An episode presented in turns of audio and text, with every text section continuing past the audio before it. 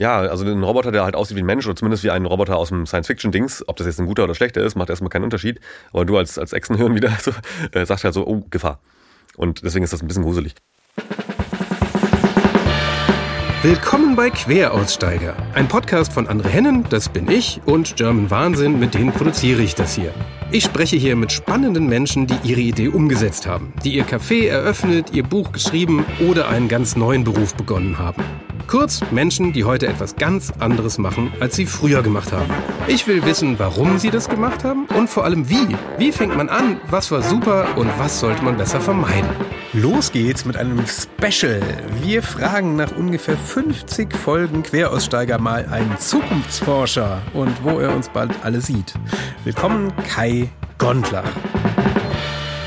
Willkommen zur 50. Folge Queraussteiger. Äh, ja, diese Zukunft hätten wir uns im Herbst 2019 äh, vermutlich nicht vorausgesagt, dass ich heute immer noch hier bei German Wahnsinn das Studio blockiere. Ähm, daher erstmal ein Riesendank an alle, denn ihr unterstützt uns ja faszinierenderweise, indem ihr uns hört. Äh, das äh, führt auch gleichzeitig zum Dank an unsere Sponsoren. Ähm, danke auch für die Bewertungen. Zum Glück bin ich ja kein YouTuber geworden, denn ich vergesse ja immer darauf hinzuweisen. Also, wer es noch nicht gemacht hat, bewertet uns doch gern.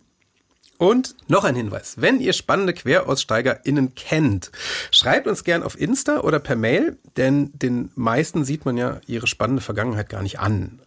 Jetzt geht's aber erstmal in die Zukunft, äh, und zwar mit einem waschechten Zukunftsforscher.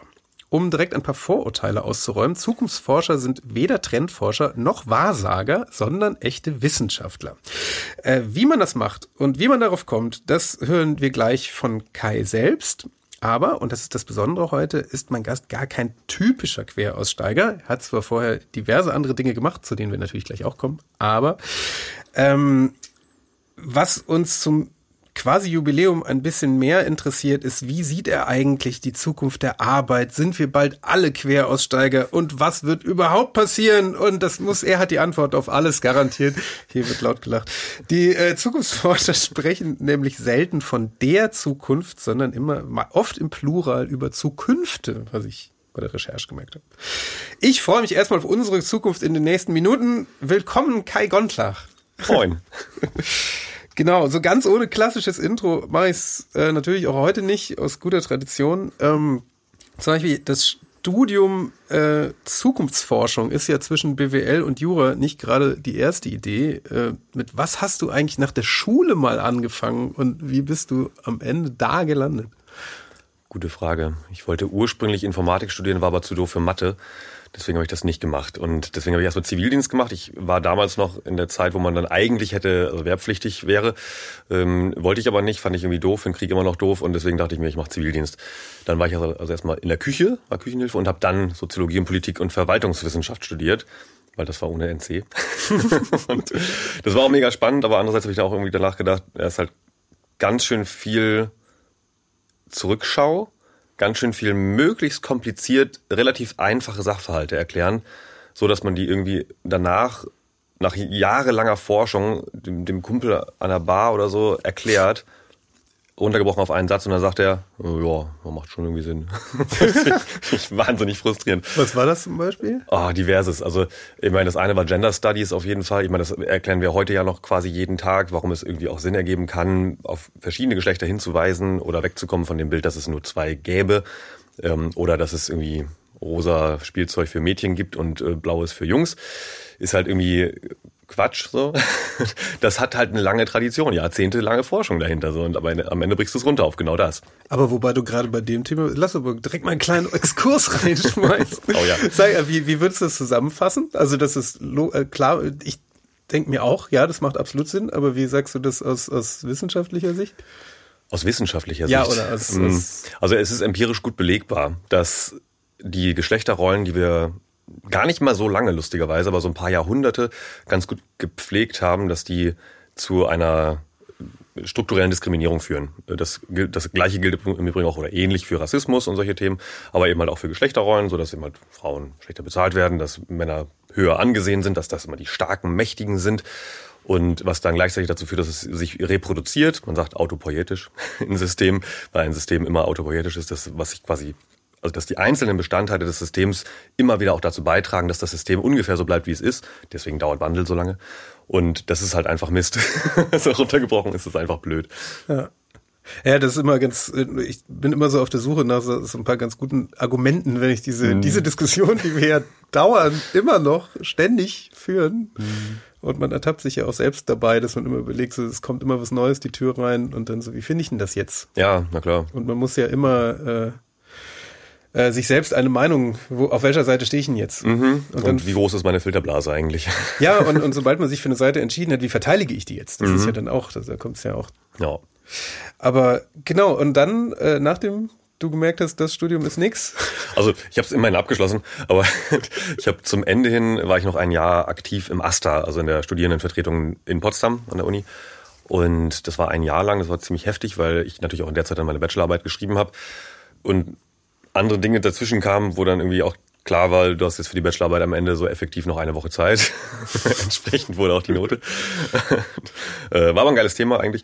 Ich habe über die Anti-Atomkraftbewegung geschrieben. Ähm, und da 2011 passierte ja gerade das Fukushima-Unglück. Und ich wollte eigentlich über die historische schreiben. Und während ich eingereicht hatte, passierte das Unglück in Japan. Und da hatte ich natürlich gleich den Vergleich. Ne? Also einmal die historische Bewegung und dann einmal die moderne Bewegung über Social Media und so. Und danach habe ich dann, oder währenddessen habe ich natürlich gesucht, was machst du denn eigentlich jetzt danach fast zur Hölle? Und da hatte ich zwei Möglichkeiten. Entweder ich mache irgendwas mit dem Webdesign-Zeug, was ich sonst so getan habe, oder aber ich gucke nach irgendwas, keine Ahnung, praktischen, was mir gut gefällt, äh, also nicht praktisch, eher theoretisch.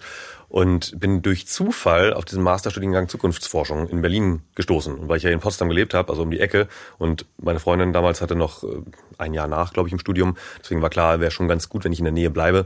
Dann dachte ich mir, passt irgendwie alles zusammen. Und es war genau das Richtige. Okay. Ja, du hast ja zwischendurch ja auch noch so ein, äh, äh, um, um das kurz, äh, die, die, den Quersteiger Klassiker hier aufzuräumen. äh, du hast ja zwischendurch noch so ein paar andere Stationen gemacht, inklusive einer kleinen äh, Agentur oder mhm. und zwischendurch so ein Google Street View-artiges Gerät entwickelt. Erzähl das mal alles. Das ist, ich fand's alles super. Ja, das klingt alles ein bisschen bunt, glaube ich immer. Was vielleicht auch ganz gut ist. Nee, also das Google Street View Ding, das war tatsächlich noch in Schulzeiten. Ich hatte mit 18 das erste Mal ein Gewerbe gegründet für Webdesign und Computer Service, habe ich das genannt. Es ist daraus erwachsen, dass ich anfangs natürlich, wie das wahrscheinlich alle, die so in der Generation in der Zeit groß geworden sind, gemacht haben. So man hat irgendwie seinen Eltern und den Nachbarn geholfen, dabei den Computer einzurichten. Dann ging der Drucker nicht, dann ging Internet sowieso schon gar nicht. Und äh, daraus entstand irgendwie diese Leidenschaft für Internet und, und Computer. Das hatte ich auch relativ früh schon. Also in, ich bin in der Nähe von Wacken groß geworden, ähm, wo ja viel Internet ähm, quasi aus dem Meer kommt. Also das große Verbindungskabel in die USA kommt ziemlich genau in Itzehoe raus. Also nicht genau da, aber an der Küste. Deswegen hatten wir sehr, sehr früh sehr schnelles Internet. Und außerdem ist eines der Fraunhofer Institute, die sich für Halbleiter interessieren, äh, auch in Itzehoe. Weiß kein Mensch. Ähm, aber die MP3 zum Beispiel wurde auch in Itzehoe ganz gut erforscht merke gerade, das wird eine gute, gute Folge für Itzehoe heute. ja, stimmt. nee, gleich nicht mehr. Äh, weil ich habe dann Websites gemacht in, in allen, also so kleine Läden halt, ne? Einzelhandelsgeschäfte und so. Und äh, sowas wie eine Kräuterwerkstatt war mal dabei. Da habe ich dann irgendwie 100 Produkte eingestellt in einen Online-Shop, alle einzeln abfotografiert, alle einzeln eingepflegt. Das war ein Heidenaufwand, weil damals gab es halt Vielleicht gab es schon WordPress, aber das war noch nicht ausgereift auf jeden Fall. So Content-Management-Systeme. Und dann bin ich auf die Idee gekommen, Mensch, das wäre doch total genial, wenn du in der Itzehoer Innenstadt und meinetwegen auch in jeder anderen, also diese Idee ist nach wie vor nicht umgesetzt, wer jetzt Lust drauf hat, soll das gerne machen, ähm, ein, ein ja, Google Street View-artiges Website Gedöns zu machen, wo du dich durchklickst, so als Besucherin oder Besucher auf der Website und dann kannst du in die Läden auch noch reingehen und kannst die Produkte meinetwegen auch angucken oder einfach nur ein Gefühl für den Laden bekommen oder für die Menschen, die da arbeiten, keine Ahnung. Und dann gehst du wieder raus, stöberst ein bisschen weiter, so ein bisschen wie halt so flanieren. Das wäre eigentlich die Lockdown-Idee gewesen. Ne? Absolut. Und das gibt es halt wirklich bis heute nicht. Und ich habe diese Idee so mit einigen Händlern und, und, Leuten da irgendwie vor Ort besprochen. Die meisten fanden das auch ganz cool. Einige haben abgewunken und gesagt, ja nee, also Internet, hm, weiß ich nicht, ob das kommt. Das war 2007, 2008 rum. Ne? Also jetzt nicht irgendwie zur Geburtsstunde des Internet. Und dann bin ich noch zur Stadt gegangen und habe gesagt, hier, ich hätte gerne ein bisschen Geld. Gar nicht mal so viel. Ne? Also es ging irgendwie um, ich hatte ja keine Ahnung, ich war irgendwie gerade aus der Schule, irgendwie so ein paar zigtausend Euro, aber wirklich nicht jetzt so äh, Startup-mäßig irgendwie gleich drei Millionen oder so ging halt wirklich nur darum, das technisch umzusetzen, ein paar Fotos zu schießen und das mal nur so ein ja. MVP auf den Markt zu bringen.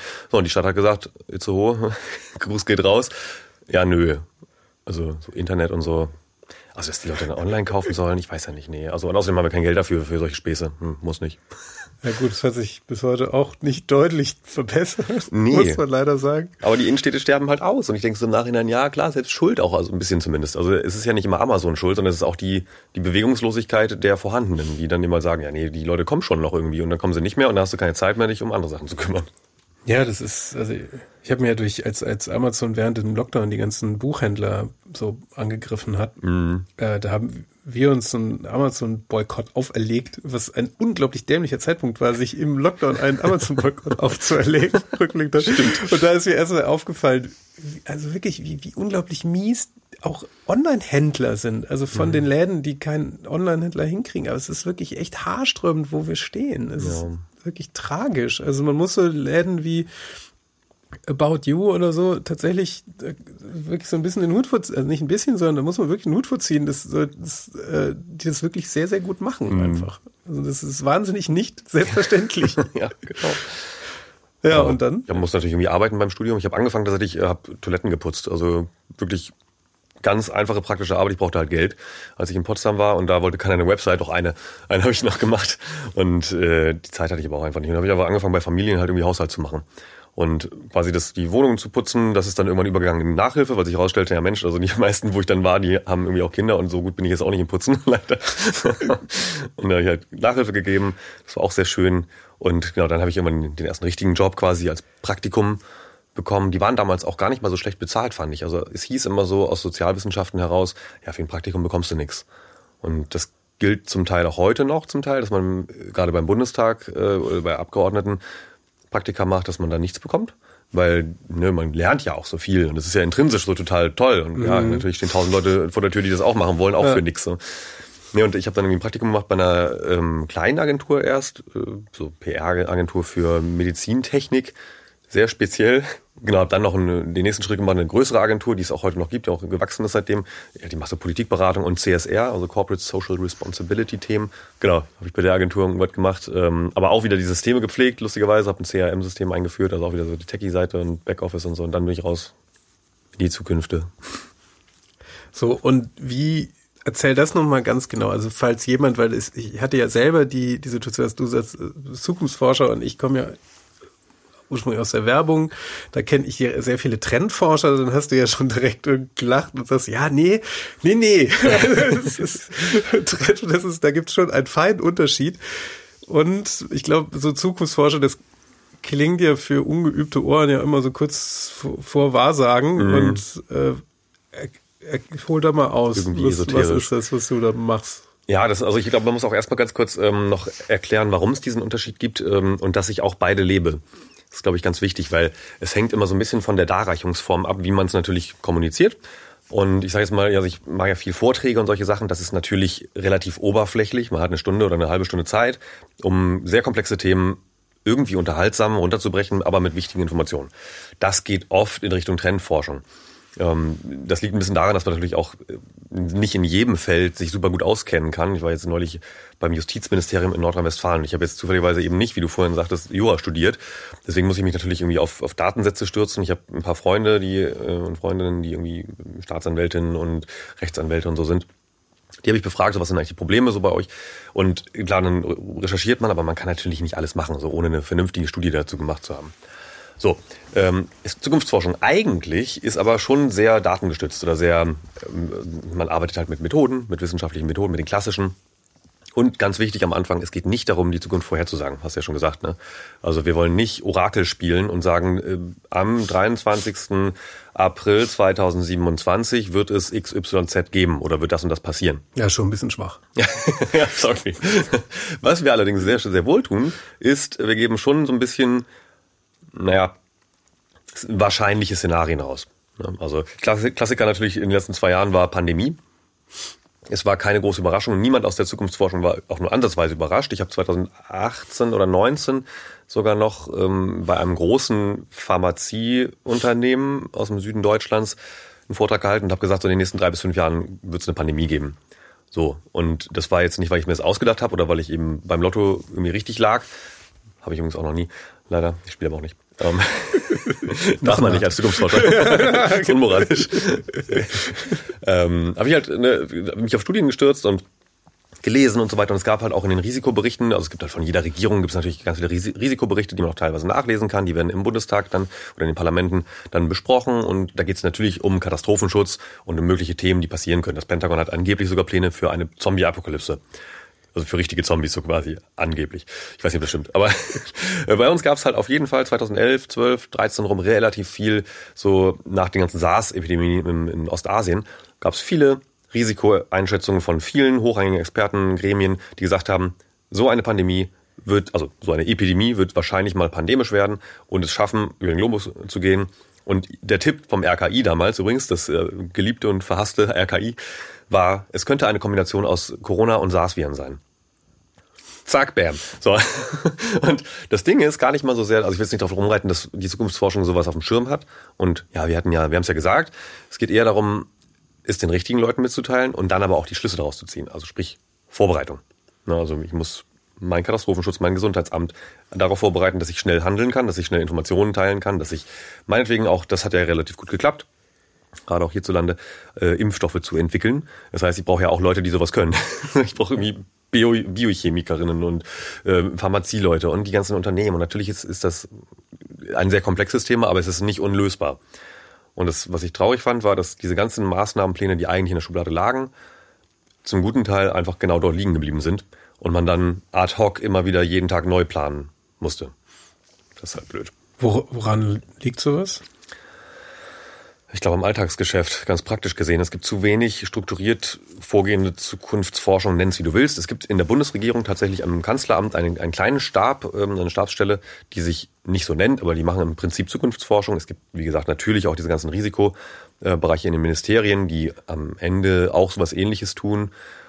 Aber es wird noch nicht ernst genommen. Also es wird noch nicht ernst genommen zu sagen, wenn wir jetzt fünf Szenarien ausbaldowert haben, wie auch immer wir da hingekommen sind, ähm, dann lass uns doch mal gucken, dass wir auf die drei wahrscheinlichsten, die wir, also dass wir erstens mal ein, ein Meldesystem sozusagen einführen, relativ häufig zu gucken, wie hoch wahrscheinlich ist es denn, dass sowas passiert, äh, und dann zu sagen, äh, für die drei wahrscheinlichsten bereiten wir wirklich Dinge vor. Und wenn es am Ende nicht gebraucht wird, ja, umso besser, aber das passiert halt nicht. Das heißt ja, du, ihr sammelt so Umweltdaten für bestimmte Dinge. Was sind denn das für Daten? Ja, das äh, hängt vom Thema ab, natürlich. Also, nee, aber jetzt, also wenn du jetzt bei, bei Corona jetzt bleibst oder jetzt, mhm. oder auch wenn du, wenn du jetzt, auch später jetzt gehen wir nochmal zur Arbeit rüber, mhm. aber was, auf, auf, wie, wie genau funktioniert diese, diese wissenschaftliche Arbeit mhm. an sowas? Also wir sind natürlich immer nur die, also nur in Anführungsstrichen die interdisziplinären Leute, die da hinkommen und mit den Expertengremien sprechen. Und also eine der häufigsten eingesetzten Methoden ist die Delphi-Methode, die besagt ja, dass du Expertinnen befragst, und zwar regelmäßig und mehrfach zum selben Thema.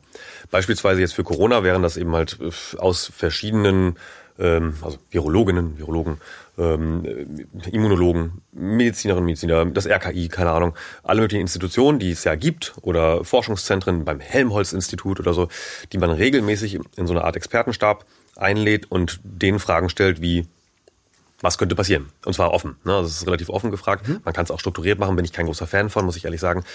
Gut, hängt vom Thema ab, aber am Ende geht es halt darum, immer wieder zu fragen, die Leute, die sich wirklich damit auskennen, permanent zu fragen, was könnte passieren, was sind die Wenn-Dann-Pfade? Also was müsste passieren, dass eine Pandemie entsteht? Was müsste passieren, dass ein Coronavirus sich mit dem SARS paart? Und wie können wir das verhindern? Und also ne, das sind am Ende sind es eigentlich nur drei, vier, fünf große Fragen, offene Fragen. Und dadurch, dass du aber dann immer wieder auch fragst, pff, wann könnte denn sowas passieren? Ja, und dann machst du in der ersten Runde sagen, dann sagt einer nächstes Jahr und der nächste sagt in 30 Jahren. Und dann hast du natürlich das große Glück, dass du dann Dart spielen kannst auf der Scheibe von irgendwie aufgemalten Zahlen. Ähm, das bringt natürlich nichts. Aber du äh, konfrontierst dann in der nächsten Welle, also in der nächsten Befragungswelle, nicht Corona-Welle, ähm, konfrontierst du dieselben Experten und Expertinnen wieder mit derselben Frage und zeigst denen auch die Daten der anderen. Und sagst, das ist übrigens die Range der anderen Antworten und da steht eben mal 2023 bis 30 oder 50, keine Ahnung. Wollt ihr eure Antworten vielleicht nochmal ein Stück weit auch anpassen? Und dann kann man das tun. Und damit kommst du zu tatsächlich relativ guten Prognosen, wenn man so will, also eher Szenarien, sagen wir. Wir geben eigentlich keine Wahrscheinlichkeiten, aber natürlich zu so sehr konsistenten Geschichten. Was ist das nächste, was passieren kann auf dem Weg nach vorne sozusagen? Das ist ja äh, eine ein geniale Methodik für, für auch kann ja jede Firma auch mit ihren Sachen machen. Eigentlich. Also Total, ja, genau. Klingt, klingt erstaunlich, ist so, so Thema wieder Soziologiestudium. man, man hört etwas, was total banal klingt, äh, man hat es noch nie gemacht. Ja. Ja, es ist Ah, ja. total naheliegend. Es kann auch jeder Mensch. Es ist auch nicht, irgendwie, es ist ja keine Raketenwissenschaft. Es ist im Grundprinzip ist Zukunftsforschen, das kann auch jeder. Und das können insbesondere Kinder wahnsinnig gut, weil es auch oft darum geht, sich von dem Aktuellen zu lösen, Status quo sozusagen, und mal ganz kurz wirklich sich rauszubeamen aus der jetzigen Zeit. Und ich meine, wir haben immer irgendwelche Krisen, aktuell ist ganz besonders schlimm, aber wir haben wirklich genug Krisen, die uns einfach wirklich, also unser Echsenhirn sozusagen, ne, das ist den Grundbestandteil unseres Hirns, der einfach echt auf Angst trainiert ist, um uns vor, äh, vor Gefahr zu schützen, den mal ganz kurz auszuschalten und dann zu gucken, was könnte denn passieren. Ja, aber gefühlt schaltet man doch die Angst die ganze Zeit aus, indem man weitermacht wie bisher, oder? Genau, am Ende also des ich glaub, Lebens auch das- das- Angstmanagement. Ja, so Gefühl, also ich ich, ich gucke jetzt nur mich persönlich gerade an, weil das hätte ich gerade dabei, aber die, äh, ich glaube, ich lag noch nie mit meinem Optimismus so oft falsch wie während Corona. Also ich, ich glaube wirklich, ich glaube, ich habe jede emotionale Achterbahnfahrt von, naja, wird schon nicht hierher kommen, naja, wird schon nicht so schlimm sein, so ist schon bald wieder vorbei, naja, bis Februar noch. Also es ist, ich bin, bin von, also ich habe ein, ein Trommelfeuer aus enttäuschten, Oh. optimistischen Positionen, da bis das hingeht. Und jetzt, jetzt die nächste, äh, ja, ist ja nicht nur eine Krise, ist ja ein Krieg, der da gerade äh, und äh, mach mir gerade eher, also bei mir ist es eher im Gegenteil so, dass dass ich gerade eher, äh, dass das Echsenhirn mit Angst gerade massiv äh, eingesperrt wird im Gehirn. Und wie, was, was wäre denn, wenn, wenn sowas auf einen zurollt, sollte man da auch irgendwie gucken oder eben auf die Experten genau diese, diese Umfrage sozusagen für sich selbst nochmal machen oder dass man immer das, also, dass man einigermaßen realistische Analyse so einer Situation hinkriegt oder was ist dein Tipp? Eine realistische Prognose ist, glaube ich, nicht das Entscheidende. Für mich ist immer eher entscheidend der Umgang mit der tatsächlichen Realität dann. Also mit der Gegenwart quasi natürlich. Und also da, wo immer alle von Resilienz sprechen, womit ich ein Riesenproblem habe, weil das ist teilweise einfach wirklich so falsch verstanden. Naja, egal, ein anderes Thema. Ähm, Nee, sag mal. Also Res- Resilienz wird ja irgendwie auch seit zwei Jahren wie die Sau durchs Dorf getrieben, so, ne? Also nach dem Motto, warum sind wir nicht resilient, so als Gesellschaft, als Unternehmen, als Welt, als keine Ahnung was, als, Muss man dazu sagen, das heißt, das äh, heißt Stressresist, nee, was heißt ja, oder das so eigentlich? Also, dass man das Widerstandsfähigkeit ist so der aushält. einfachste, genau. Also und, und was aber auch tatsächlich in, in mehreren ähm, psychologischen Definitionen mit drin steht, ist so sinngemäß die Zeile bitte zitiere mich nicht genau, ähm, sowas wie die Fähigkeit, möglichst schnell nach einer Krise zum Status quo davor zurückkehren zu können. So, aber wenn man einmal eine Krise erlebt hat, so eine wirkliche Krise, und also ich habe mehrere davon im, im Gepäck, aber ähm, wenn man das schon mal hatte, dann weiß man, der Status quo davor ist tot, der gibt es nicht mehr. So, also das kann wirklich, also sind private Krisen bis hin zu gesellschaftlichen Krisen, du kannst nie wieder zum Status quo zurück. Und das ist der, auch der große, ist ein kleiner Sidekick an die Konservativen, ähm, der große, das große Problem der Konservativen. Weil die gaukeln eigentlich immer Dinge vor, dass man wieder zurück zur Vergangenheit könnte. Ich meine, wenn wir schon beim Thema sind, Putin will ja im Prinzip auch wieder zum Zarenreich zurück. So ist es sehr vereinfacht und das ist natürlich nicht sehr präzise. Ja, die alten Grenzen. Es geht halt nicht. Es gibt's nicht. Also ob das jetzt äh, Grenzen sind, du hast, die Menschen haben sich in der Zwischenzeit verändert, die Kultur hat sich verändert, das Land hat sich verändert, das Klima hat sich verändert, alles hat sich verändert und dasselbe natürlich auch für uns selbst, so also individuell. Man kann nicht wieder zum Status quo davor zurück und das alte Normal, so, also auch wenn ich das schon höre, das ist so ein, so ein Oxymoron, totaler Schwachsinn. Ähm, Und genau, deswegen habe ich so ein Problem mit Resilienzgeschichten. Und es gibt Resilienzforschung, das, das finde ich gut, das ist auch wahnsinnig spannend.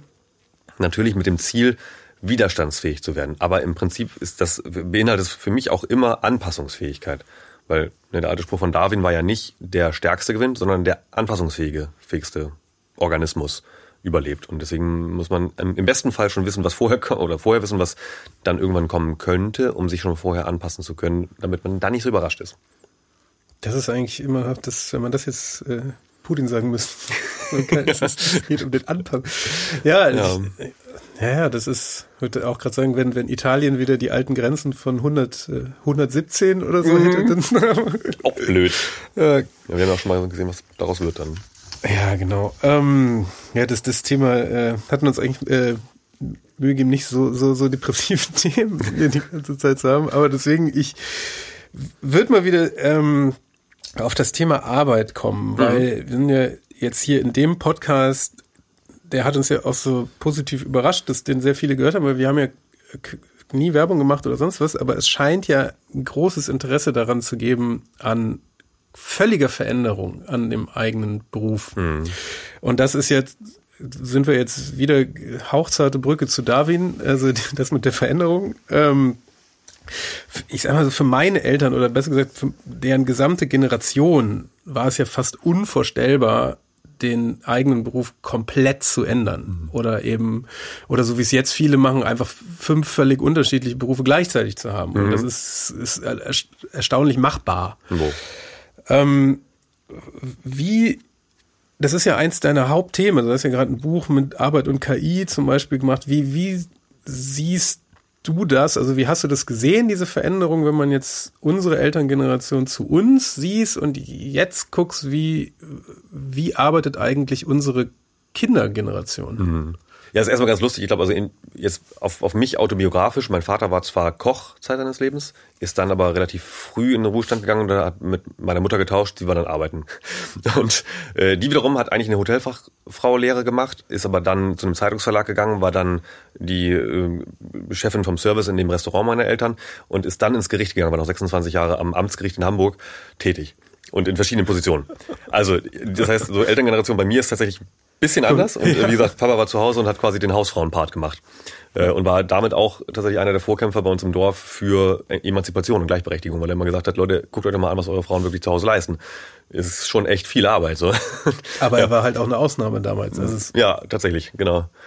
Und ähm, das andere ist natürlich, also wir haben natürlich jetzt so als Generation, die immer globaler auch gro groß wird. Ne? Wir haben absolute Privilegien. Du und ich, wie, wir jetzt hier sitzen, sind wahrscheinlich die privilegierteste Bevölkerungsgruppe der Welt. Das darf man echt nicht vergessen. Mhm. Also Mittelalter, weißer Mann, der nicht weder auf den Kopf noch aufs Gesicht gefallen ist, so und stehen eigentlich alle Türen offen. Also ich kann nur empfehlen, wer das mal kennenlernen möchte, äh, mal nach China fahren. Ähm, da hat man zumindest ein bisschen Chancen, auch mal Diskriminierung am eigenen Leib zu spüren als weißer europäischer Mann. Mhm.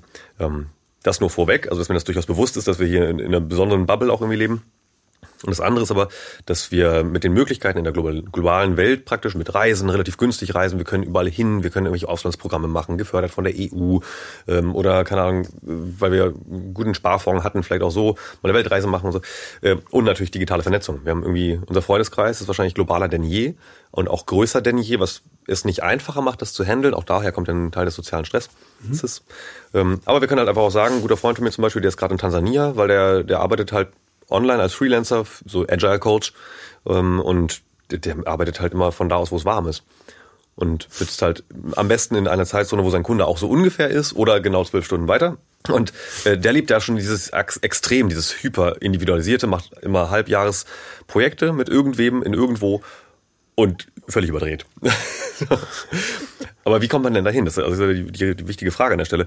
Ich glaube wirklich, dass es einem ein großer Teil ist, ähm, der, der wäre nicht möglich ohne digitale Bildung mehr oder weniger. Also dass man auch online wirklich sich praktisch wohlfühlt, dass man in der Cloud natürlich arbeitet, dass man die neuesten Services ausprobiert, dass man aber auch den Mut hat, diesen Schritt zu gehen, die Unabhängigkeit von vielleicht einer festen Arbeitsstelle, zumindest jetzt mal lokal betrachtet. Man kann ja auch angestellt sein, meinetwegen, und trotzdem in Tansania sitzen, wenn das der Arbeitgeber eben mitmacht. Ich glaube, das kam tatsächlich so ein bisschen äh, einfach durch die, durch die ja, Globalisierung äh, an der Stelle, wirklich auch die Wirtschaftskreisläufe, die einfach jetzt nicht mehr Halt machen an irgendwelchen Nationalstaatsgrenzen. Ja, aber ja, ja, aber die, wenn du dir das jetzt weiter denkst, also jetzt rein rein basiert anhand von welchen ja wieder Umweltdaten, mhm machst du das jetzt eigentlich fest, also dass, dass, dass das eher weitergeht? Weil ich meine, es gibt ja durchaus nicht wenige ja, Konservative, die sagen, es äh, ist alles Quatsch. ja, stimmt. Also wie, was, was sagt man, wie antwortet man da? Also ich, ich sage immer so, die Zukunft ist nicht digital, die ist aber auch nicht analog, die ist beides. So, das ist, glaube ich, erstmal ganz wichtig festzuhalten. Es braucht Menschen, die andere Menschen pflegen beispielsweise. Es braucht immer mehr und zwar wahnsinnig viele Menschen, die ein Handwerk erlernen und es gibt über 150 Stück, also da ist die Auswahl auch ziemlich groß. Wir brauchen vor allem relativ viele Menschen, die uns dabei helfen, unsere Infrastruktur umzubauen für erneuerbare Energien und so ein Zeug. Ähm, das erstmal vorweg gesagt. Das andere ist, ähm, ich kann ja natürlich irgendwie auch alles studieren oder jede Ausbildung machen der Welt, die ich will und ich kann mich immer fortbilden und es gibt einfach einen, einen Markt für wahnsinnig abgefreakte Berufe, die es vor fünf oder zehn oder zwanzig oder, oder erst recht 50 Jahren einfach überhaupt auch nicht gab. Und äh, es gibt natürlich keine weder die unsichtbare noch die sichtbare Hand des Marktes, die jetzt irgendwie sagen würde, hey Kai, mach doch mal, werd doch mal Zukunftsforscher. Oder hey Kai, werd doch mal lieber, keine Ahnung, Schlosser, so wie mein Opa, der war Schlosser. Ähm, weil da gibt's jetzt gerade Bedarf. Nee, gibt's ja nicht. Also ich kann ja machen, was ich will. Und diese, diese, das gibt's ja eigentlich erst seit den 70er Jahren so richtig, diese wirklich Freiheit und gerade auch für Frauen, die, also zu, zu studieren und zu machen, was man will. Und dann kommt erst nachgeordnet die Frage, wo will ich eigentlich leben? Ähm, will ich ein Haus und einen Hof und was auch immer nicht alles machen, ist ja alles fein, kann man ja machen. Ähm, oder will ich vielleicht sogar Beamtin werden, weil ich irgendwie voll Bock auf viel Sicherheit habe und vergleichsweise erstmal, also keinen schlechten Lohn, so, aber in der freien Wirtschaft würde ich wahrscheinlich mehr verdienen, aber ich habe halt auf jeden Fall die sichere Pension. Keine Ahnung. Ist ja, ist ja alles fein so. Ähm, ich glaube aber, dass die, die, die Bedeutung von coolen Berufsbildern sich einfach extrem gewandelt hat. Also so richtig cool und erstrebenswert ist es halt entweder Germany's Next Topmodel zu werden oder Elon Musk. So, das, das sind die beiden okay, Pole, das, äh, was so richtig cool ist. Wir sind am Ende. genau. Und, und dann gibt's noch ein paar Idealisten, die irgendwie Bücher schreiben und so oder ähm, Rockstar werden wollen und alles mögliche und das ihr Leben lang auch versuchen. Ähm, und einige schaffen es natürlich auch. Äh, aber dazwischen die, die Nuancen sind ja also viel breiter als früher. Das, also, also früher waren viel mehr Sachen Hobby ähm, das hat man dann so nebenbei gemacht, hat aber eigentlich einen vernünftigen Job, wo man irgendwas gemacht hat. Aber heute ja. kann ich ja sogar Geld damit verdienen, wenn ich äh, ein bisschen clever bin und Bitcoin irgendwie richtig angelegt habe und dann einfach jeden Tag kaufe oder verkaufe äh, oder im Metaversum Kuscheltiere produziere. Ja, das ist dieses, dieses alte Douglas Adams äh, äh, Zitat, ne? Das, äh, wo sie sagten, so alles, was in der Welt ist, wenn man geboren wird, ist total normal, war schon immer da und völlig, völlig natürlich. Dann alles, was irgendwie erfunden wird, bis man, was war das, 30 mhm. oder so, 35 wird, ist irgendwie total spannend. Man könnte eventuell eine Karriere draus bauen und alles, was erfunden wird, nachdem man 35 ist, ist eine Gefahr. Eine, muss unbedingt eine, die natürliche Ordnung wird abgeschafft. Genau. Und ja, man, man ertappt sich da ja so bei. Ne? Das, mhm. äh, hier, oh, letztes Mal drüber geredet. Das war die, ähm, dass man irgendwie, da kommt etwas Neues die Tür rein. Wie gehe ich da selber damit um? Mhm. Und, und dieses, diese Entscheidung, die ich dann ja treffe, weil das meint man ja eben, also, dass ich ja mich für eine Seite entscheide und die ja auch verteidigen muss. Also wenn ich jetzt sage, Metaverse, äh, äh Metaverse finde ich, finde ich total super, mhm. dann muss ich mich ja genauso vor einer bestimmten Gruppe verteidigen, dass das jetzt kein Quatsch ist, mhm. als wenn ich jetzt sage, nee, das ist Quatsch. Genau. Und, aber und im Zweifel ist es mal einfacher zu sagen, es ist Quatsch. Ne? Also es geht schneller. Ja klar, du kannst ja sagen, wir sind ja die letzten Jahre auch ohne ausgekommen. Genau. Das ist ja immer super. Also das hast ja die ganzen Daten, dass die Menschheit bis hier ohne Metaverse ausgekommen ist, ja auf deiner Seite. Ja. Aber das macht's ja eigentlich gerade so spannend jetzt für deine Forschung jetzt mhm. auch, oder? Also wie, wie, woran jetzt zum Beispiel, du hast ja ganz viel über KI geschrieben. Mhm. Wie, wieso? also es gibt, glaube ich, so ein paar Sachen, die sich wirklich nicht durchsetzen werden oder die so ein, so ein Nischentrend bleiben. Minidisc. Hm? Minidisc. Minidisc zum Beispiel. Oder äh, man dachte ja lange, Blu-ray setzt sich überhaupt nie durch, bis dann irgendwann endlich wirklich die Ultra HD Octa-Core irgendwas Fernseher auf den Markt kam und dann haben die Leute gesagt, ah Mensch, das macht wirklich einen Unterschied. Keine Ahnung, oder die Sache mit der VHS-DVD-Geschichte. Ähm, ich glaube, es war also, die Pornoindustrie, oder? Genau, das steckt meistens dahinter. Es, es weiß vielleicht nicht jeder, das ist irgendwie ganz interessant, dass die Pornoindustrie gerade auch bei VR, Virtual Reality und Augmented Reality führend ist oder auch bei Robotik, weil Sexroboter. Ist natürlich ein Riesenmarkt und ne, gibt auf dem Markt schon viele Sachen. Ich weiß nicht, wer da Interesse dran hat. Also, ähm, aber naja. Der Podcast eskaliert. Finde gut. Ähm, KI, warum KI? Äh, erstens, weil das eine der Schlüsseltechnologien ist absolut des 20. und 21. Jahrhunderts. Ist ja jetzt auch nichts Neues. Ne? Im Übrigen da auch Pionierin. Also die, die erste im Prinzip KI-Macherin war Ada Lovelace im 19. Jahrhundert. Die hat den, das erste Computerprogramm geschrieben wahnsinnig faszinierend. Hat sie auch ausgedruckt, äh, so ein riesen, also nicht ausgedruckt, also auf Schreibmaschine halt dann aufgeschrieben. Äh, ist ein riesen Code geworden und das war ein Programm. So, das erste Programm, was aber noch nicht mal auf richtigen Computern laufen konnte, weil die gab es ja noch nicht. also binäre Computer. Völlig abgefreakte Frau. Und die hat sich halt damals schon Gedanken gemacht, die hat halt einen, einen ganz guten Geldgeber dazu. Ähm, wohin läuft das denn alles? Werden die Maschinen dann irgendwann intelligent? Und jetzt denkt bitte nicht an Terminator, Matrix, Wally, der letzte räumt die Erde auf. Ähm, ja, das ist sozusagen die, die schöne oder nicht so schöne Science-Fiction-Idee, dass eines Tages halt wirklich Roboter oder Maschinen oder Software so intelligent werden wie Menschen. Das kann aus meiner bescheidenen Sicht nach viel Forschung nicht passieren. Wenn Intelligenz, dann irgendeine andere Form von Intelligenz, weil ne, unsere Intelligenz ist ja vor allem Bewusstsein, so Selbstbewusstsein und auch emotionale Intelligenz und ganz viele, es gibt bis zu zehn, je nachdem was man liest, äh, Intelligenzarten, also von mathematisch über irgendwie ja, emotional oder zwischenpersönlich oder interpersönlich, intrapersönlich, solche Sachen. Eine Maschine hat ja eine ganz andere Körperlichkeit, eine ganz andere Verfassung in der Realität, sag ich mal. Also eine andere Realität natürlich auch. Und wir können der Maschine zwar beibringen über Sensorik und, und, und äh, Aktuarik, äh, irgendwie Sachen, die sich bewegen und so, umzugehen mit der Welt, wie wir sie sehen. Das heißt also Pflegeroboter zum Beispiel sind ein riesigen Ding, was wir auch brauchen. Und damit sind wir auch schon hier, Jetzt angekommen. Wir haben einen riesen Bedarf an KI. Äh, also 100 Sachen. Das eine ist der Fachkräftemangel, das andere ist äh, einfach die besprochenen Jobfelder oder auch die, die Sicht von Menschen auf Arbeit verändert sich einfach so fundamental wie noch nie oder zumindest seit lange nicht mehr, dass die auch bestimmte Jobs nicht mehr machen wollen. Und jetzt hast du quasi den Fachkräftemangel. Wir brauchen in 100 Branchen echt viele Menschen, die helfen, irgendwas zu bauen, irgendwas anzubauen, irgendwie Menschen zu pflegen, was auch immer zu erziehen. Und deswegen bleiben sehr viele Jobs auf der Strecke. Und künstliche Intelligenz kann genau diese Lücke ziemlich gut füllen. Und zwar nicht mehr nur da, dass sie irgendwelche physischen, also körperlichen Prozesse automatisiert, sondern eben halt auch kognitive.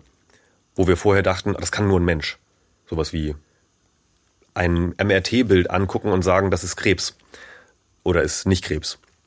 Oder ähm, zumindest bei einfachen Delikten oder teilweise auch Straftaten schnell festzustellen, was war hier eigentlich Sache, so, also ohne Prozess.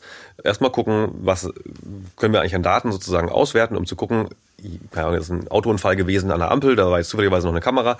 Ähm, dann kann man ja relativ schnell sehen, was hier wirklich passiert ist und die Zeugen sagen meinetwegen irgendwas anderes.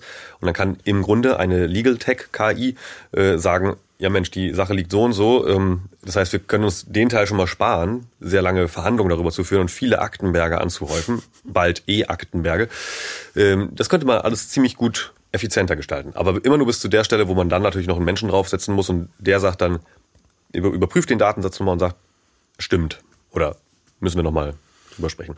Und deswegen ist KI so wahnsinnig wichtig, ähm, weil auf der anderen Seite, zumindest aus meiner Wahrnehmung, das Thema in der Gesellschaft also ich sage mal, wirklich in der breiten Bevölkerung noch nicht so wirklich angekommen ist, außer dass, glaube ich, schon viele wissen, dass wenn man jetzt eine Google-Suche startet oder Ecosia oder Amazon oder Buch 7 irgendeine Bestellung macht, so, dann läuft auch da irgendwo ein Prozess ab, der was mit KI in, zu tun hat, aber das ist immer schwache KI, wo man Maschinen darauf trainiert hat, mit vielen Datensätzen schnell gute Ergebnisse zu erzeugen. Das heißt, wir wissen das schon, dass es das irgendwie gibt, aber es wird uns auch viel untergejubelt, sage ich mal. Natürlich von den großen bekannten Silicon Valley Konzernen, ohne dass wir wissen, was genau damit passiert. Und da wird es dann gruselig und deswegen finde ich, sollten wir sehr viel mehr darüber sprechen, was da eigentlich dahinter steckt. Was in der Alexa passiert, wenn ich sage, Alexa, wie ist denn das Wetter? Und was zwischendurch passiert, wenn ich nicht Alexa anspreche und die trotzdem zuhört. Mhm. Du hast keine, höre ich daraus. Korrekt. Ich kenne auch tatsächlich keinen einzigen ITler, der eine hat. Komisch. Ja, ja, tatsächlich. Aber, aber jetzt für Laien, ähm, worauf sollte man denn achten? Also, also ich, ich, ich würde jetzt zum Beispiel sagen, wie, wie verdienen Firmen wo, wo wird Geld verdient? Also ich bin ja immer schon mal, also bei mir ist ja so das erste Ding, so Facebook zum Beispiel, mhm. will an keiner Stelle, also weder für WhatsApp noch für Facebook noch für Instagram Werbe, äh, Geld von mir haben. Mhm. So Apple zum Beispiel finde ich da irgendwie erstaunlich fair, mhm. weil die nehmen mir einfach ein halben Geld ab. So, das kann ich verstehen. So, das ist ein Geschäftskonzept, das finde ich nachvollziehbar. Mhm. Die nehmen, nehmen ja auch Daten ab, aber die gehen ja auch durchaus damit hausieren, dass die da relativ einigermaßen ordentlich mit, auf, mhm. äh, mit hantieren. Aber das ist jetzt zum Beispiel so eine Facette, auf die ich so selber komme. Mhm. Was ja, die ganz andere, ganz platte ist natürlich so diese, diese Disruption des Werbemarktes, den Facebook, äh, die Facebook angestoßen hat. Nämlich, dass die sagen, naja, äh, genau, es ist deshalb kostenlos, weil du mit deinen Daten bezahlst. In dem Moment, wo du ein Facebook-Profil erstellst, oder jedes andere Social Network genauso, ähm, werden erzeugst du ja Daten. Also ob du jetzt einfach nur dich erstmal Low-Level daran beteiligst und ab und zu mal schreibst, mir geht's gerade gut oder ich habe Geburtstag oder ich habe keine Ahnung, bin auf einem Konzert oder so. Das lässt aber darauf schließen, was du für eine Persönlichkeit so ungefähr hast. Interessanterweise hat Facebook auch einen riesen Research-Stab. Die können wahnsinnig viele Dinge vorhersagen, was ich auf der Seite wieder sehr, sehr spannend finde. Die können vorhersagen, wann du dich trennen wirst, wenn du in einer Beziehung bist. Du kannst, die können vorhersagen, wann du in einer Beziehung bist. Die können vorhersagen, wann du dich selbst umbringst. Tatsächlich Suizidprävention können die theoretisch gut machen, dürfen sie aber nicht. Weil das natürlich nicht gefragt wird. Also man kann anhand des Bewegungsmusters und der Kommunikation von Menschen tatsächlich Suizide vorhersagen. Das ist echt krass, dass das dann an der Stelle wieder nicht erlaubt ist. Aber ja, äh, anderes Thema. So, diese ganzen Daten werden aber natürlich auch dafür verwendet, dass man sagt, du bist ein großer Markenhersteller, Mode oder Sportartikel oder Auto, ist mir egal. Du willst ja Werbung machen und äh, im besten Fall willst du wissen, was mit deiner Werbung passiert und wer genau dann am Ende das Produkt kauft, damit du dann dem, wo du das Plakat aufgehängt hast, so in der alten Welt, das Geld dafür geben kannst und sagen kannst, Dankeschön, das war voll die gute Plakatwand, weil das haben viele Leute gesehen und dann würde ich auch das Auto gekauft. So, das läuft bei Facebook und anderen Online-Anbietern natürlich genau so, dass die sehr genau wissen, was für ein Profil du bist. Gibt es verschiedene Profile. Natürlich, wann du in der richtigen Stimmung bist, was zu kaufen, online oder auch nicht online. Und mit diesen Daten gehen sie halt zu ich versuche immer zu vermeiden, irgendwelche Marken zu nennen, aber ist echt schwer. Zu irgendeinem Hersteller ja, und sagen. ruhig sagen, wir sind, wir sind äh, entspannt. Wir sind okay, ja nicht ARD. Ah, stimmt, richtig. Ja, jetzt wo du Noch. okay, machen wir es plastisch. Äh, alle kennen Adidas. Keine Ahnung, warum die, die mir jetzt gerade einfallen. Ist ja auch ein deutsches Unternehmen, ne? Vielleicht deswegen. Ähm, Adidas will Werbung schalten. Adidas will möglichst viele von den neuen Schuhen verkaufen sagen aber, wir wollen nicht einfach nur große Plakatwände zukleistern, sondern wir wollen genau dahin gehen, wo unsere Zielgruppe sitzt, wo wirklich die Wahrscheinlichkeit besonders groß ist, dass jetzt von den drei Millionen Leuten, die das wahrscheinlich heute Abend sehen, diese Werbeanzeige, dass die das auch wirklich anklicken und dann online bestellen. Dann sagt Adidas zu Facebook, ey du, wie genau kannst du mir eigentlich sagen, wo meine Kunden sitzen? Und dann sagt Facebook, boah, schon, schon ganz schön genau. Also das sind die und die und so, das stellst du natürlich als Werbetreibender einfach ein ich möchte zwischen, weiß nicht, 18 und 35-jährige Leute, ist jetzt voll klischeehaft, ähm, targeten, äh, also abzielen und die möchte ich dann gerne ähm, zwischen in den nächsten drei Tagen irgendwie erreichen und dann gebe ich dir eine Million Euro Werbebudget und Facebook sorgt dafür, dass das genau der Zielgruppe ausgestrahlt wird und das sind deine Daten die da verkauft werden sozusagen. Und trotzdem kriegt Facebook noch wahnsinnig viel Kohle eben halt von Adidas dafür. Oh man, ja. Also Meta, müssen wir äh, heute sagen. Noch ein Exkurs heute. die, ähm, um mal nochmal äh, einmal kurz auf die, auf die letzten Folgen von uns so zu kommen. Da sind ja so diverse Berufe dabei. Also mir fällt jetzt gerade spontan ein Fotograf ein, ähm, den, es ist zum Beispiel so eine Branche, die es wirklich hart getroffen hat. Mhm. Also da so mit den äh, mit den immer besseren, also was mittlerweile da in, in, in die Handys verbaut äh, wurde mhm. an Kameras, ist ja wirklich ist nahe an spektakulär. Und die, also woran, wenn man jetzt in einer Branche arbeitet, würdest du jetzt zum Thema so, äh, wie könnte man selbst analysieren, ob es die eigene Branche eigentlich in zehn Jahren noch gibt? Das ist eine richtig gute Frage.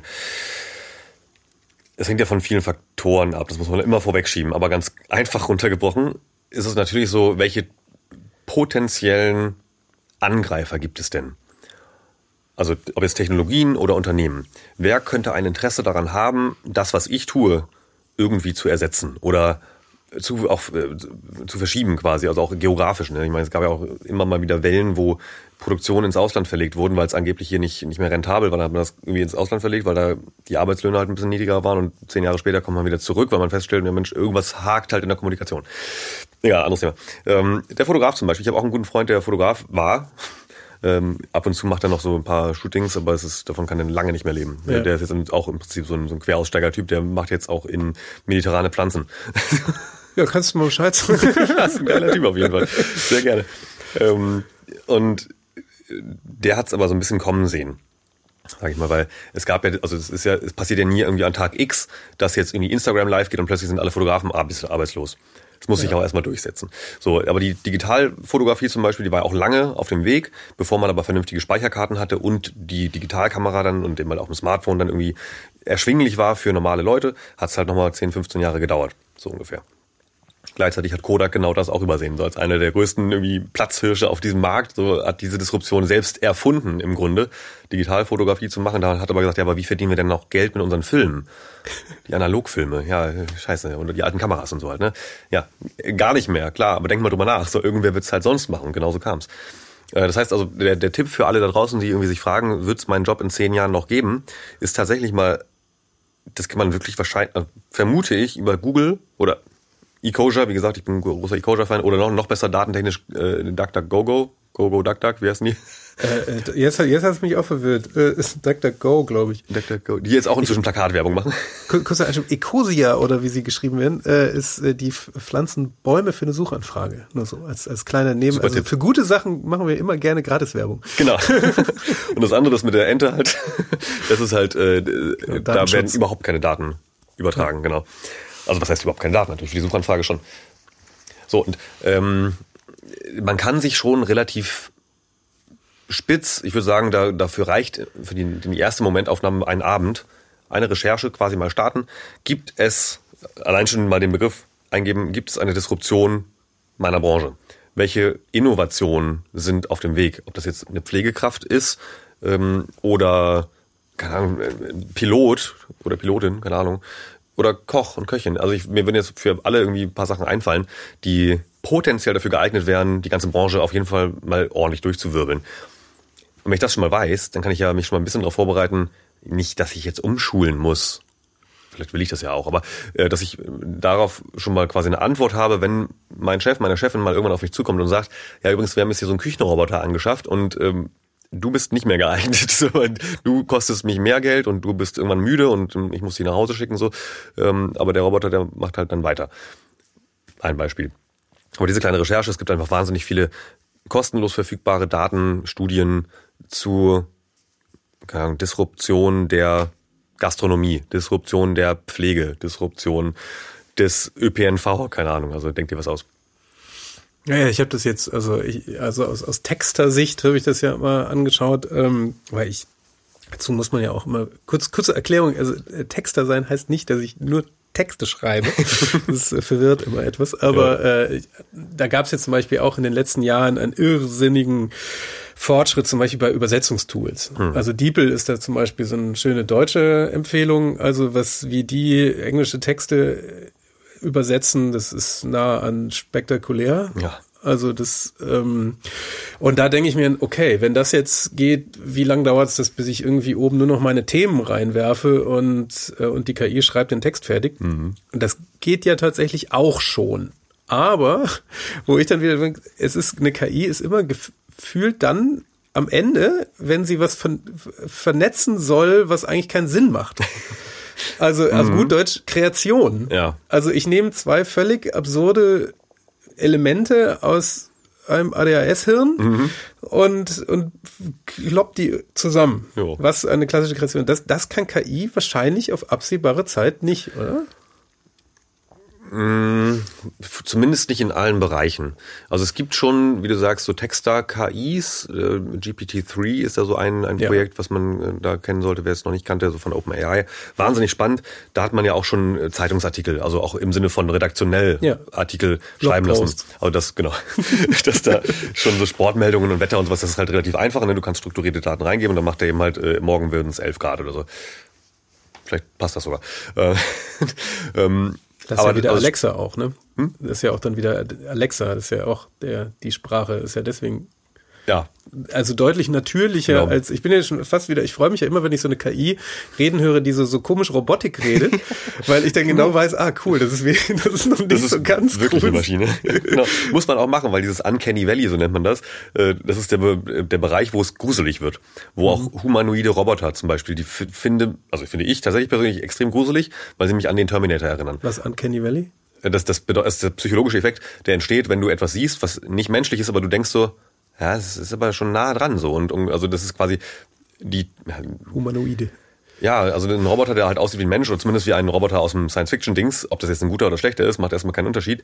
Aber du als, als Echsenhirn wieder so, äh, sagst halt so, oh, Gefahr. Und deswegen ist das ein bisschen gruselig. Ähm, aber zurück zum Texten. Es gibt einige Beiträge und es gab schon Studierende, die ihre Hausarbeiten haben schreiben lassen, komplett auf dieser GPT-3-Engine. Und das konnten teilweise wirklich die Professoren und Professoren nicht mehr unterscheiden von einem menschlich geschriebenen Text, weil es so perfekt war. Dafür muss man aber natürlich immer sagen, es muss angelernt sein. Und das viel der Qualität wird darüber entschieden, wie gut die Trainingsdaten sind. Und das wird auch noch auf absehbare Zeit so bleiben.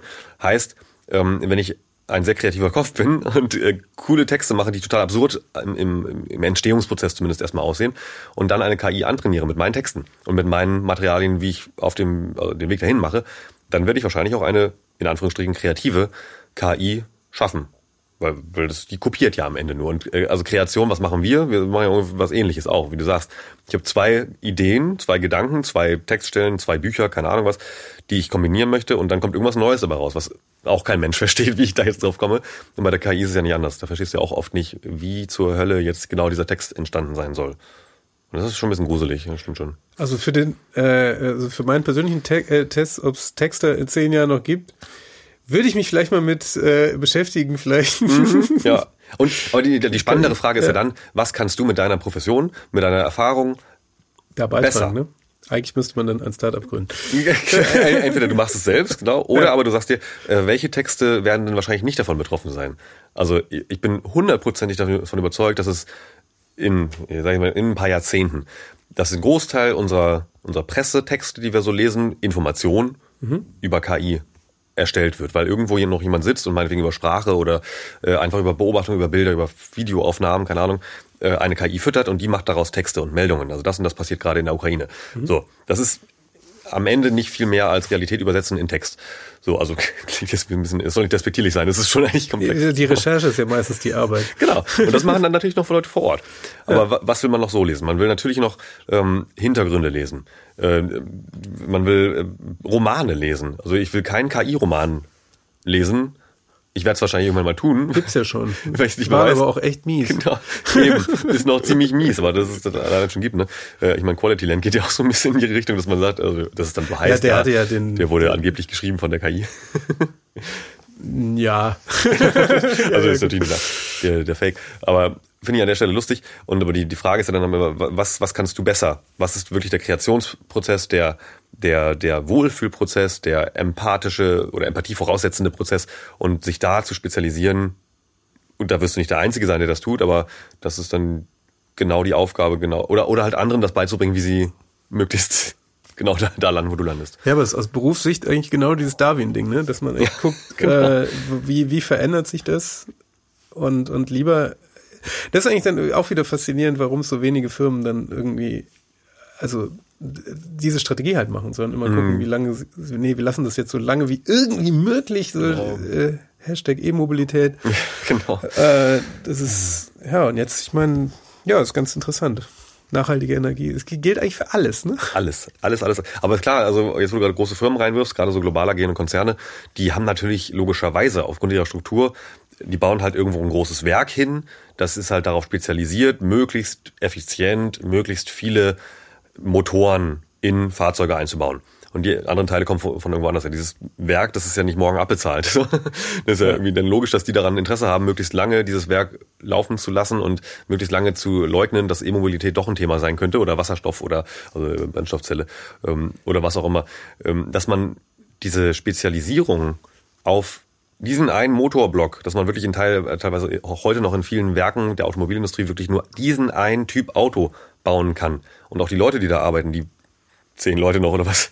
Die können auch nur das. Die, die können jetzt nicht einfach auch ein Elektroauto zusammenbauen, zumindest noch nicht, sondern du hast halt als Konzern an der Stelle natürlich wirklich das Interesse von oben wirklich darauf zu achten, dass möglichst ne, unsere Lobbyisten in Berlin auch darauf achten, dass E-Mobilität möglichst kein Thema wird. Und das ist schwierig. Ja, ja ich finde es bei, bei ganz vielen Bereichen, auch so Heizung oder das, dass hier auch keiner über, also warum immer nur über Öl- und Gasheizung mhm. reden. Das wird ja jetzt gerade die letzten Tage sehr brisant. Ja. Und, und, warum wir eigentlich keine Kraft-Wärmepumpen oder so wenig Strom. Es wird ja, ich das wird wahrscheinlich jetzt dann auch sich jetzt ändern, mhm. recht schnell. Es wird jetzt einen ordentlichen Schub geben für PV-Anlagen auf Balkonen ja. und so. Hat dein Beruf dich eigentlich eher optimistischer gemacht oder eher pessimistischer oder eigentlich total nüchtern jetzt? Weder noch. Weder noch, noch, noch. Noch, noch, noch. Okay. Also ich, ich glaube, ich bin von, von Hause aus schon relativ optimistisch. Und klar wird man mal aus der Bahn geworfen und es gibt so ein paar Themen, die, an denen ich auch knabber so. Und aber gleichzeitig ähm, habe ich so mit vielen echt mistigen Themen zu tun. Und Pandemie ist eins davon, Welthunger ist das andere oder Kriege und äh, Kriminalität und also bis hin zu natürlich, ich habe wie gesagt dieses dem Justizministerium natürlich auch noch mal ein bisschen was über Deep Web erklären müssen und dass es im Darknet durchaus Sachen gibt, die man nicht sehen sollte, ähm, die aber in der Justiz vielleicht eine Relevanz haben sollten, haben sie auch. Aber ja. Ähm, das heißt, man sieht schon echt viel Licht und Schatten. Ich konzentriere mich aber ganz bewusst und das ist auch glaube ich so eine so eine Achtsamkeitsübung, wenn man das so nennen darf, jetzt nicht spirituell gedacht, also kann jeder so auslegen, wie er will, ähm, dieses sich immer wieder einreden, ja, okay, so ist der Status quo und meinetwegen ist der jetzt auch mal schlechter als gestern oder vorgestern oder so. Aber wenn ich aufhöre daran zu glauben, dass wir eine bessere Zukunft haben können oder bessere Zukünfte uns gestalten können, da habe ich schon verloren. Weil wenn ich den Kopf in den Sand stecke, dann ist Schluss. Und dann sehe ich alles nur noch negativ. Und wenn ich, wenn ich anfange, sozusagen in diese Negativspirale zu kommen, das habe ich, erlebe ich tatsächlich auch manchmal, dann sehe ich nur noch Schreckensmeldungen. Und dann, das macht echt depressiv. Und das sollte man, wenn man da gerade drin steckt, also im, im besten Fall wirklich mal auf Good News gehen oder so oder sich andere Sachen anschauen, Factfulness, beispielsweise Buchempfehlungen auf jeden Fall mal lesen, ja. ähm, um besser mit solchen Meldungen umzugehen. Weil ja, es stimmt schon, es gibt eine ganze Menge Scheiße da draußen. Darf ich hier fluchen? Unbedingt. Okay, ganz viel Scheiße da draußen. Weil äh, natürlich, die Welt ist echt schlecht. Und es gibt echt schlechte Menschen da draußen oder schlechte Organisationen, Staaten meinetwegen auch noch. Ähm, hier ist auch nicht alles lupenrein, um das Wort mal zu wählen. ähm, und auch nicht alles super spitze, ganz klar. Äh, aber deswegen haben wir ja Grund, daran zu glauben, dass es besser werden kann. Und dafür stehe ich jeden Tag auf, um Leuten das bisschen mehr beizubringen, dass es geht. Normalerweise hätte ich jetzt eine Schlussfrage gehabt, aber das war fantastisches Schlusswort. Ich, äh, so, großartig. Ja, das war cool. Äh, sehr schön optimistisch raus. Und ach, äh, übrigens, wir hatten eben zwischendurch das Thema Suizid. Da sollte ich noch den kleinen Disclaimer ranmachen. Sollte irgendjemand gerade darüber nachdenken, das zu tun, tut's nicht. Es gibt ganz viele Hotlines, es gibt Website, nicht tun. nicht tun. so als, als kleinen Disclaimer da an der Stelle, sobald das Thema nämlich über aufkommt, ist das eigentlich ganz vernünftig, das zu tun. Ja, das ist gut. So, ähm, vielen Dank, dass du da warst nochmal, das war toll. Fand ich auch. Vielen, vielen Dank, dass ich hier sein durfte. Das war Queraussteiger für heute. Wenn es euch gefallen hat, bewertet uns gerne bei Apple Podcasts. Verbesserungsvorschläge oder Empfehlungen für Gäste schickt ihr uns am besten auf Facebook oder Instagram. Wir freuen uns, wenn ihr bei der nächsten Folge wieder dabei seid.